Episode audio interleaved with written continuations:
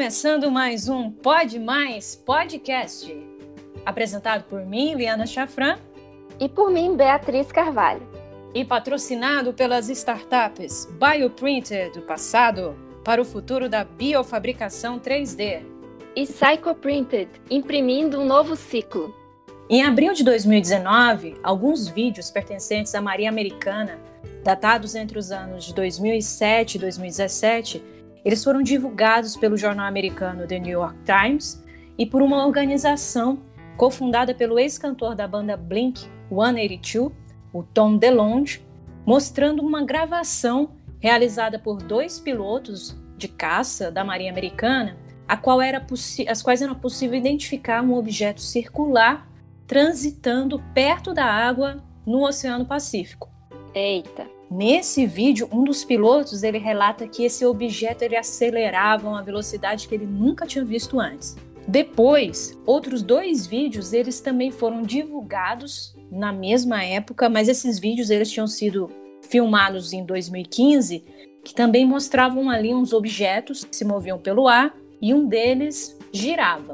Por causa desses vídeos, o Pentágono em 2019, em junho de 2019, acabou pronunci se pronunciando e dizendo que esses vídeos eram verdadeiros, mas que esses vídeos, na verdade, identificavam objetos não identificados. Por isso, por causa desses vídeos, o Pentágono ele foi obrigado a fornecer um resumo de OVNIs encontrados pelos pilotos da Marinha Americana aos membros do Congresso americano e também um resumo direcionado ao presidente Donald Trump. Depois da divulgação desses vídeos, aumentaram ainda mais a curiosidade acerca da chamada Área 51.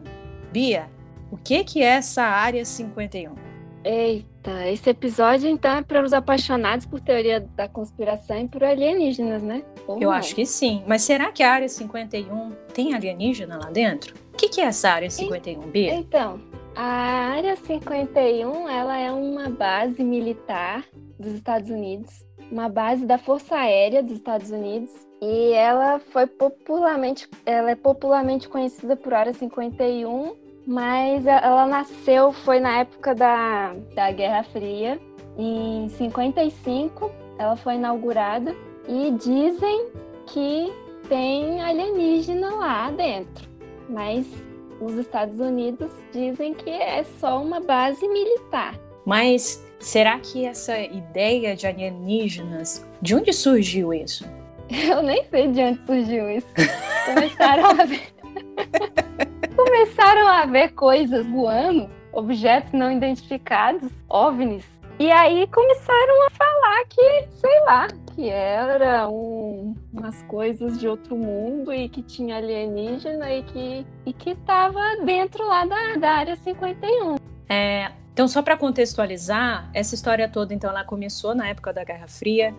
Na época da, da Guerra Fria, os Estados Unidos e a ex-União Soviética estavam competindo para ver quem tinha mais tecnologia, quem tinha mais poderio militar. Foi exatamente nessa época que houve, então, a, a primeira vez que um homem pisou a Lua, né? Pisou na Lua. Uhum. E nessa época também, os Estados Unidos eles estavam tentando aumentar o seu poderio militar construindo não só as armas nucleares, mas também aviões espiões. Um dos aviões espiões mais famosos que os, que os Estados Unidos construíram chamavam U-2, né? Que nem a banda, aquela banda irlandesa, né? Eu conheço essa banda. É irlandesa, não é? É irlandesa, é isso mesmo. Esse avião, ele podia subir a uma altitude assim até de 70 mil pés, ou seja, ele ia muito, muito mais alto do que qualquer outra aeronave na época e ele acabou sendo abatido pela ex-União Soviética. E isso fez com que os Estados Unidos, então, usassem essa mesma tecnologia para construir o U-2 é, na criação de outros aviões espiões. E aí, esse, essa guerra, né, essa, essa competição para ver quem tinha mais tecnologia, fez com que os Estados Unidos começassem a apostar pesado em aviões espiões que dificilmente eram detectados e mais ainda, eles iam a velocidades muito maiores do que os aviões normais na época. E aí, algumas pessoas acreditam que por isso, por, por você agora ter uma, um avião diferente, um avião que não era comum à maioria das pessoas, quando as pessoas olhavam para o céu, eles achavam que aqueles aviões, na verdade, eram OVNIs, eram, eram objetos não identificados, ou seja, talvez naquela região ali teria alguns testes com ETs. Né? Na verdade, essa é a, a posição oficial dos Estados Unidos. Mas se se esse ano, né, esse ano não, ano passado, o Pentágono assumiu que eles têm alguns objetos não identificados em algumas instalações americanas, aí a gente começa a pensar um pouquinho mais se isso é verdade ou não. Então, essa área toda da, da área 51, ela abrange mais de um milhão de hectares. E segundo a, as Forças Armadas Americanas, é, representa tipo um, um espaço de batalha flexível, realista e multidimensional para conduzir o desenvolvimento de táticas de testes e treinamento avançado. Ou seja, falou, falou e não falou nada, né?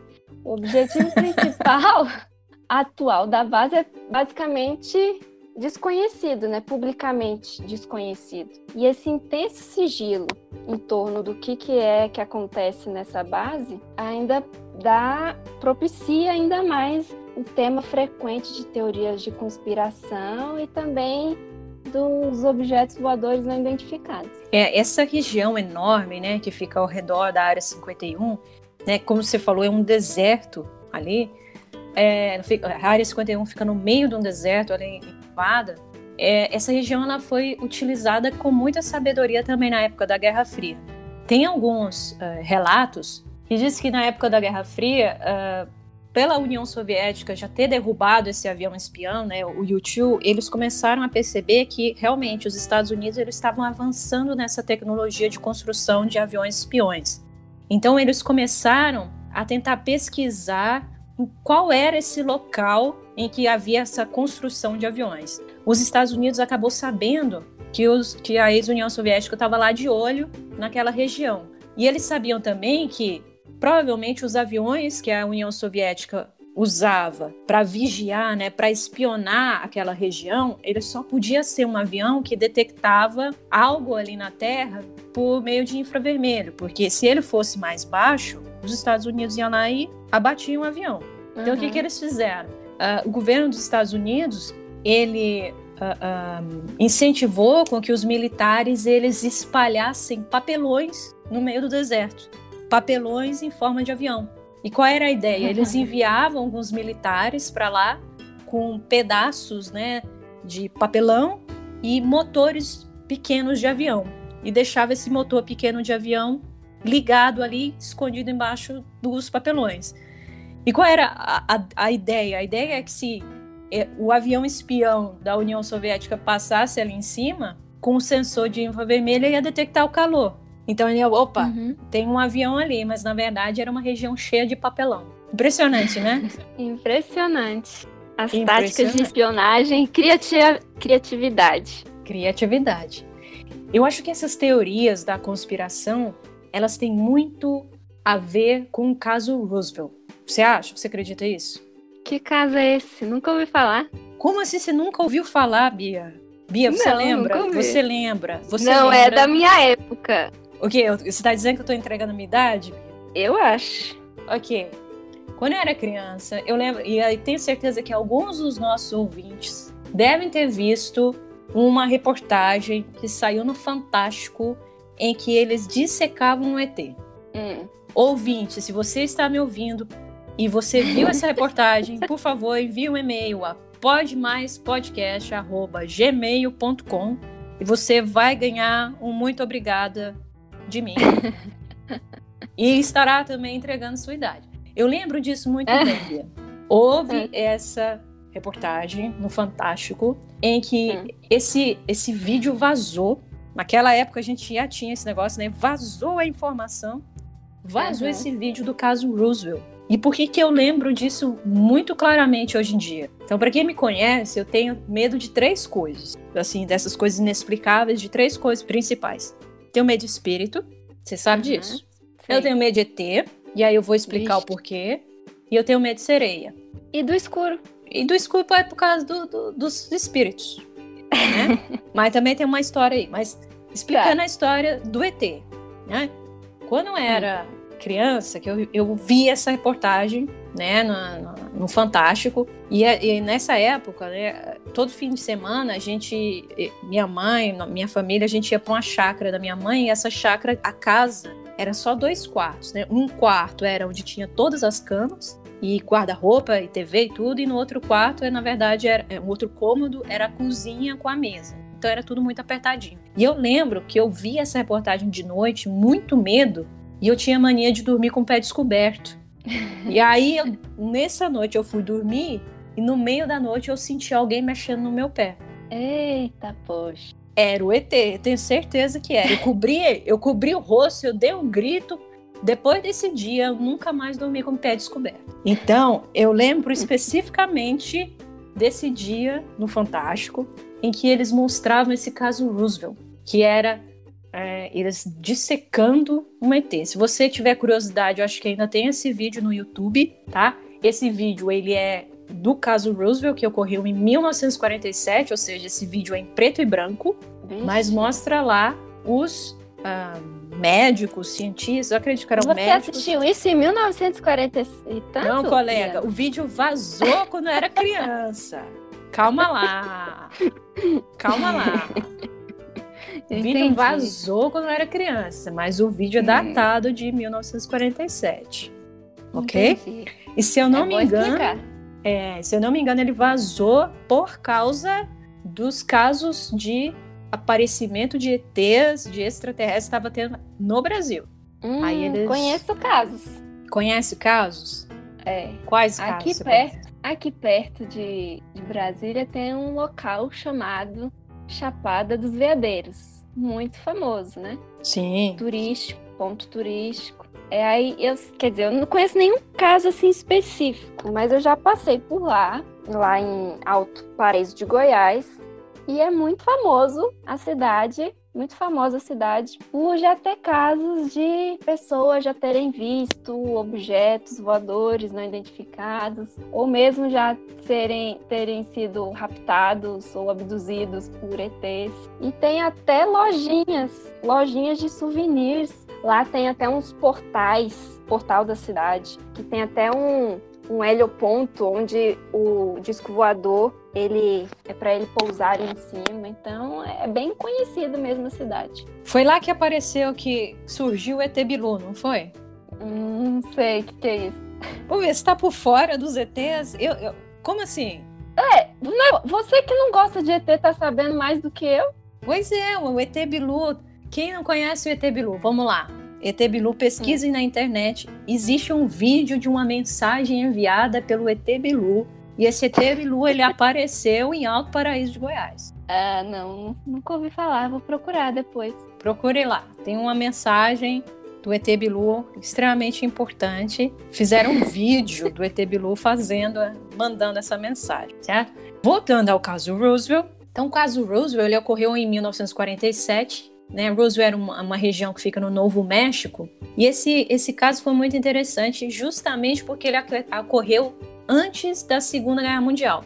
Olha que interessante que as coisas né, são sempre perto aí desses movimentos, né, dessas de guerra, né, e de instabilidade é, civil. É, então, no caso Roosevelt, o que aconteceu foi o seguinte: tinha lá um senhor, o senhor estava ali andando de cavalo, a cavalo com seu filho, ali no rancho dele. E aí ele tá andando ali, olhando, e de repente ele viu, um, distante dele um pouquinho, ele viu um monte de destroço no chão. Ele viu isso no dia 2 de julho. Aí ele olhou ali e falou assim: Ah, não vou ver o que, que é não. Porque era, era acostumado que sempre tinha resto de balão meteorológico que caía naquela região. Então ele uhum, achava que, que era um faz balão. sentido.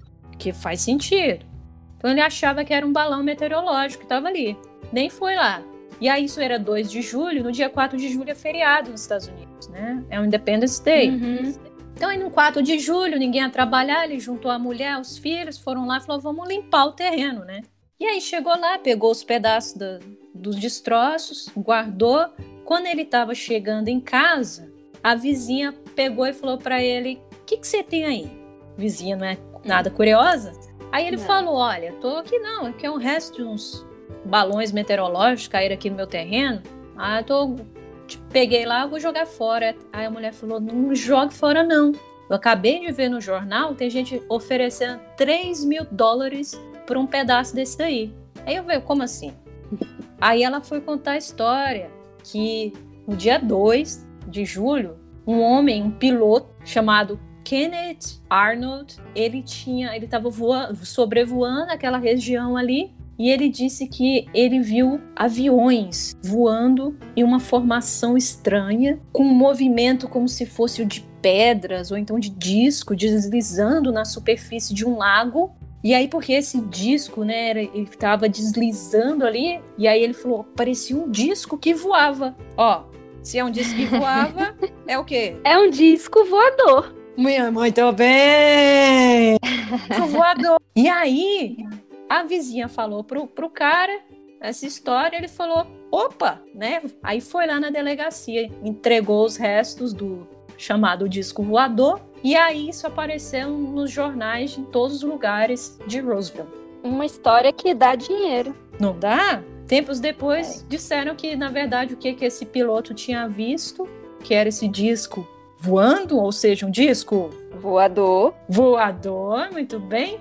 Na verdade, era é, alguns pássaros que podiam estar voando ali, ele se confundiu, eram passos, pássaros migrando naquela região. E aí essa história ficou famosa lá em Roosevelt. Os militares foram lá, pegaram os restos, né, do- dos, dos destroços daquele negócio lá, que eles diziam que eram balões meteorológicos, mas algumas pessoas viram que durante res- o resgate desses balões meteorológicos, algumas pessoas viram que eles estavam resgatando alguma coisa, pareciam corpos, Hum. mas que eles eram muito estranhos, uma forma estranha, um cabeça grande, um corpo fino, Verde. verde, né? Então, aí começaram a, a surgir as teorias da conspiração, né?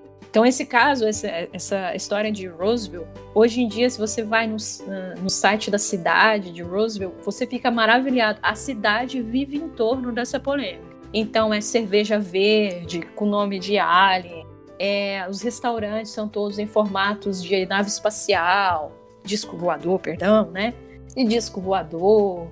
Tem um festival em Roosevelt que é só para homenagear esse caso, o caso de Roosevelt. E esse festival todo mundo é, se veste de alien e vai lá dançar as músicas todas. É super interessante, Bia. Vale a pena conferir. É, como ponto turístico, é- é- deve ser engraçado. Deve ser engraçado, né? Uhum. A gente estava falando dos- desse caso de Roosevelt, mas teve caso no Brasil. Tem cidade que, além da, de Alto Paraíso de Goiás, eles também ganham dinheiro em cima dos, dos ETs. Você já ouviu falar do ET de Varginha? Já, esse já ouvi. É, a- É outra não tão- cidade não é tão famosa. antigo, né? Não é tão antigo, né? É que tá mais próximo, né? Tá mais próximo. Então, aí você vê, ó, esse caso também saiu no Fantástico. Então a gente fica já pensando qual é a credibilidade desse jornal. esse caso também saiu no Fantástico.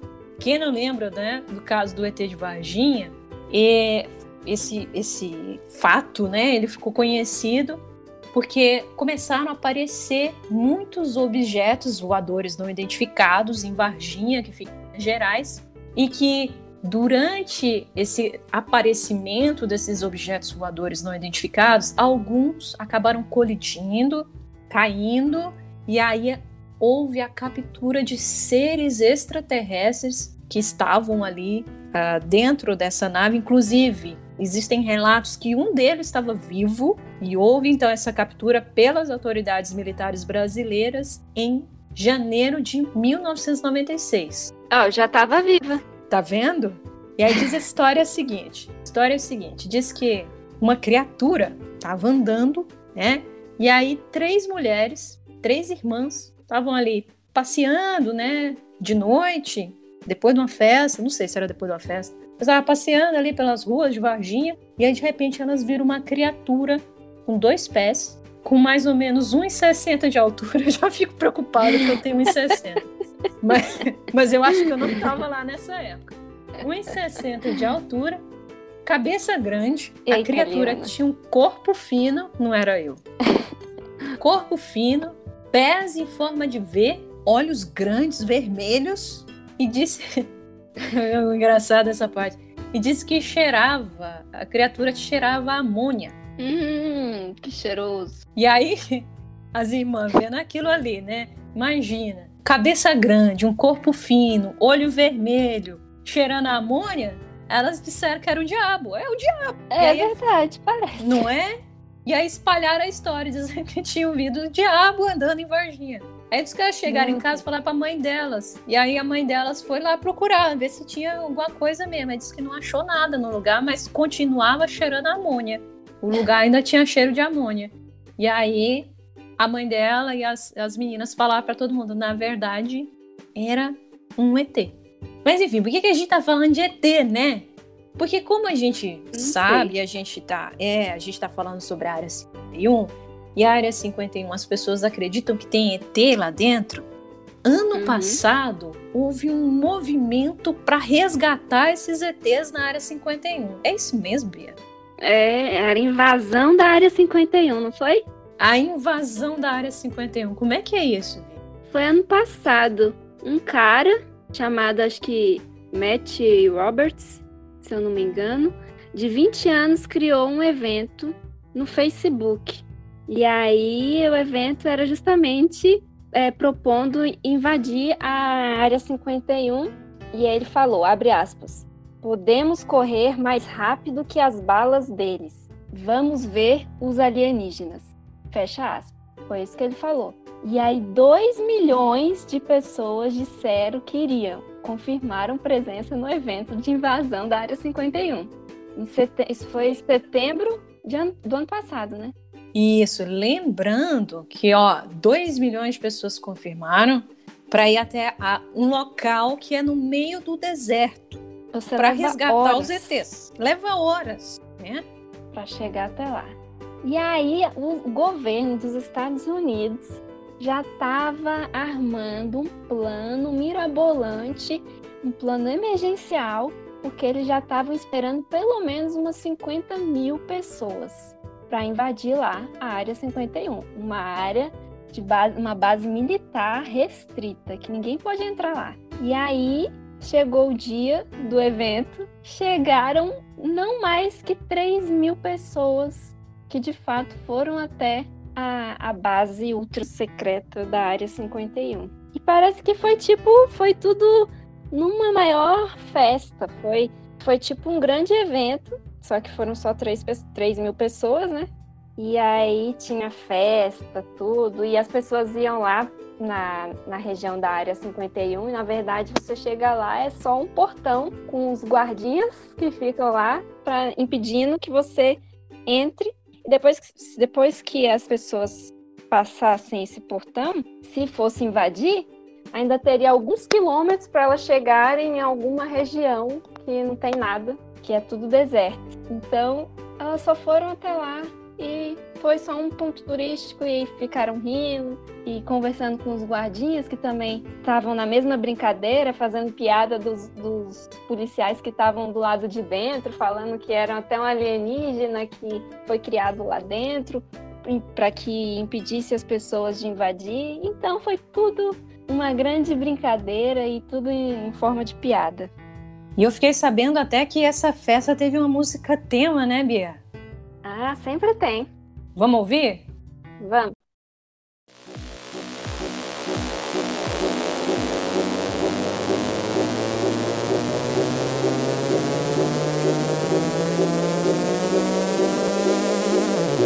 Já chegou o disco voador! Onde está? Onde está o meu disco voador?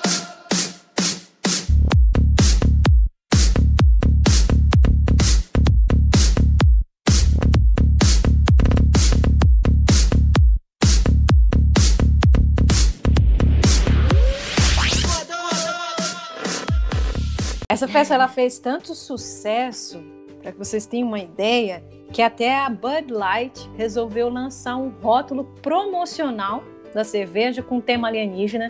Se vocês forem no site da Bud Light, tem lá a Alien Bud Light. E aí, durante né, o evento, eles prometeram que iam servir, que iam dar uma cerveja grátis a qualquer alienígena que conseguisse sair de dentro da Área 51.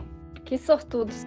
Será que alguém conseguiu ganhar essa super cerveja, a Alien, Alien Bud Light? Era isso que eu ia perguntar, se alguém conseguiu.